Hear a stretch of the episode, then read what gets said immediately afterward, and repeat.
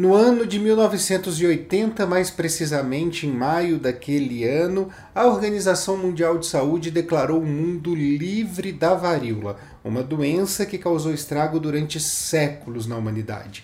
42 anos depois, mais precisamente em maio de 2022, a varíola volta a ser notícia no mundo pelo aumento de casos da varíola de macaco. E é justamente esse o tema de hoje do Articulando Renologia, o podcast do seu canal de biologia.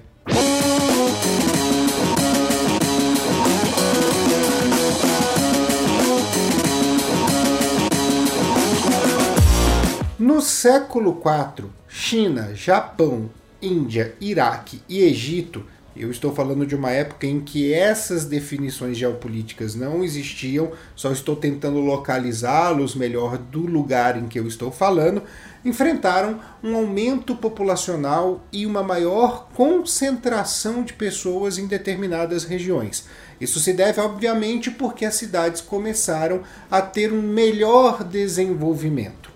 Aproveitando toda essa condição, agentes etiológicos encontraram uma melhor situação para que a sua transmissão pudesse acontecer. É justamente aí que nós temos os primeiros registros de varíola na humanidade. Desde esses primeiros registros, a varíola começou a ter um número de casos crescente, atingir uma maior quantidade de regiões, e no período entre o século X e o século XV, nós tivemos uma grande explosão de casos e a varíola então se tornou corresponsável, junto com a peste, pela primeira grande pandemia da história, aquela que dizimou uma porcentagem imensa da população europeia.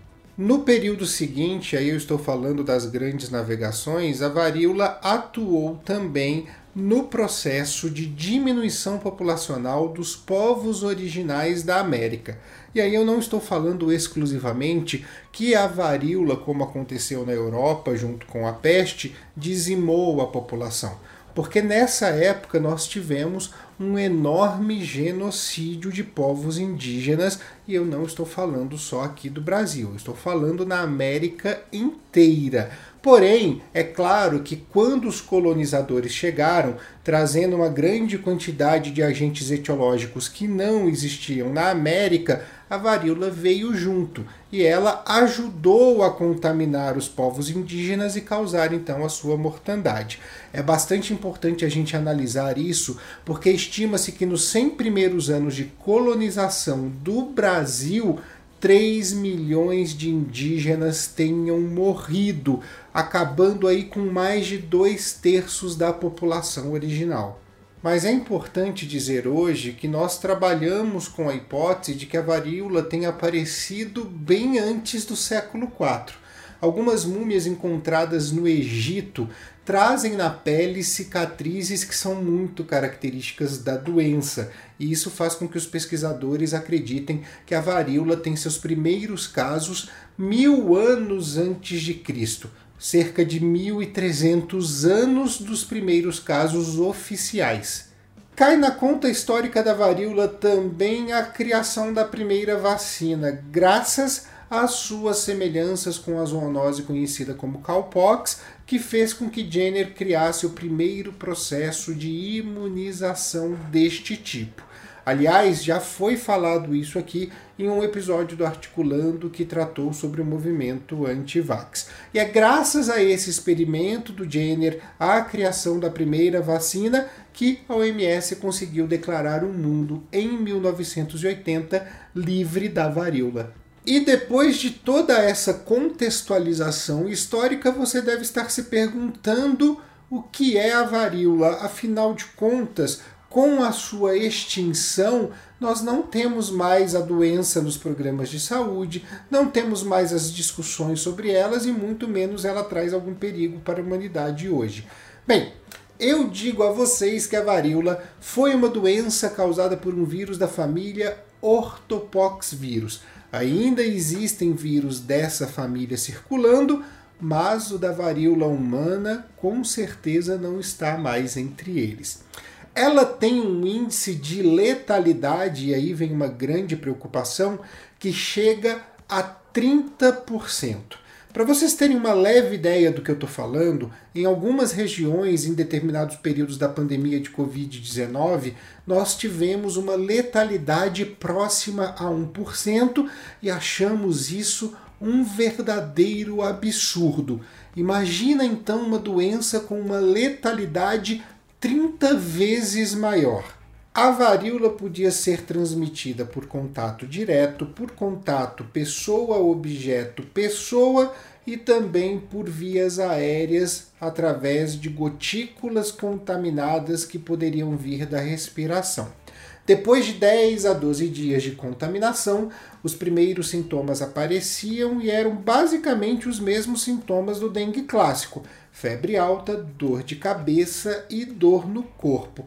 Porém, eles iam diminuindo, a febre ia amenizando e dando lugar a lesões de pele, que poderiam evoluir até pústulas, aquelas visões purulentas cheias de pus, mas que depois secavam, formavam uma casca que caía e deixava uma cicatriz na maioria das vezes. É justamente por conta dessa cicatriz que se suspeita das múmias do Egito terem tido varíola. Por isso que se revê hoje os casos iniciais dessa doença na história da humanidade. Mas por que, que a varíola matava tanto? Por que, que seus índices de letalidade chegavam a 30%? Porque o vírus da varíola humana tem um potencial de inflamação muito grande e levava os pacientes ao choque e esse choque levava à falência múltipla dos órgãos. Então, não são sintomas da varíola que levavam o paciente ao óbito, e sim a grande capacidade inflamatória do vírus. E ouvindo as notícias sobre a varíola de macaco, você talvez comece nesse momento a ter um pouquinho de medo. Afinal, hoje, dois casos suspeitos foram encontrados no Brasil mas eu vou lhe tranquilizar em um ponto.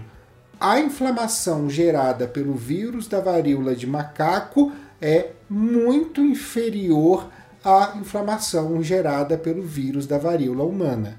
A varíola de macaco foi observada pela primeira vez na década de 60 em cobaias de laboratório e na década de 70 nós tivemos os primeiros casos humanos na região da República Democrática do Congo. Aliás, naquela região da África, ela acaba sendo considerada endêmica. A gente chama de varíola de macaco, mas não dá para saber se essa zoonose é, na verdade, originária do macaco. Ela só foi observada pela primeira vez nesses primatas. Nós tivemos casos fora da África pela primeira vez no início dos anos 2000, lá nos Estados Unidos. E quem foi o agente transmissor não foi um primata, e sim um roedor. E é aí que os cientistas trabalham com duas situações que fazem a varíola de macaco ter um bom potencial de transmissão hoje. Primeiro, a quantidade de roedores que nós temos nas cidades. Basta ver o quanto de rato que a gente tem no esgoto. E cidades como as cidades de São Paulo, eles são até bem abusadinhos e tomam aí a superfície com muita facilidade, invadindo quintais de casas e por aí vai. Além disso, a varíola de macaco seria combatida pela vacinação contra a varíola humana, pela proximidade da estrutura viral mas nós não temos mais vacinação contra a varíola humana, já que a doença foi erradicada no mundo. Esses dois fatores levam os cientistas a crer de um potencial de transmissão que é bastante considerável para a varíola de macaco. Os sintomas da varíola de macaco e da varíola humana são muito semelhantes, acontecem praticamente da mesma maneira. O que vai diferenciar realmente é o potencial de inflamação dos dois vírus. Nós temos, no caso da varíola de macaco, também uma situação de instalação de infecções oportunistas, principalmente bacterianas, e essas infecções não acontecem só na pele, elas também podem acontecer em nível pulmonar. O fato é que por mais que seja menos letal que a varíola humana, a varíola de macaco tem sim letalidade, pode ser uma preocupação real para nós, para a saúde pública, para questões sociais e deve dessa maneira ser tratada com o devido cuidado para que ela não atinja uma determinada magnitude. É hora de entrar em pânico? É hora de ficar com medo? Claro que não, porque afinal de contas, nem os dois casos que nós temos no Brasil que são suspeitos foram devidamente confirmados e ela tem uma transmissão mais difícil do que a transmissão observada recentemente pela Covid-19. Agora, temos que tratar o caso com responsabilidade. Ninguém pode vir a público, principalmente uma liderança, olhar para a varíola de macaco e dizer, por exemplo, que ela é só uma gripezinha, tá ok?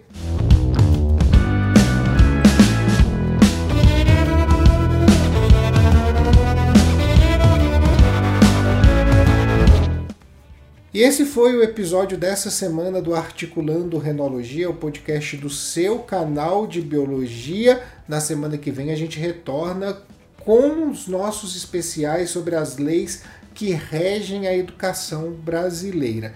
E agora eu lembro a vocês que se estiver ouvindo a gente pelo Spotify ou pelo Google Podcast, dá uma chegadinha lá no nosso canal no YouTube, porque ele concentra basicamente todo o material que a gente produz, não só para lhe informar melhor, mas também para lhe preparar para o Enem, para os vestibulares, tá bom? Fica aqui então meu grande beijo a todos e a todas e até a próxima!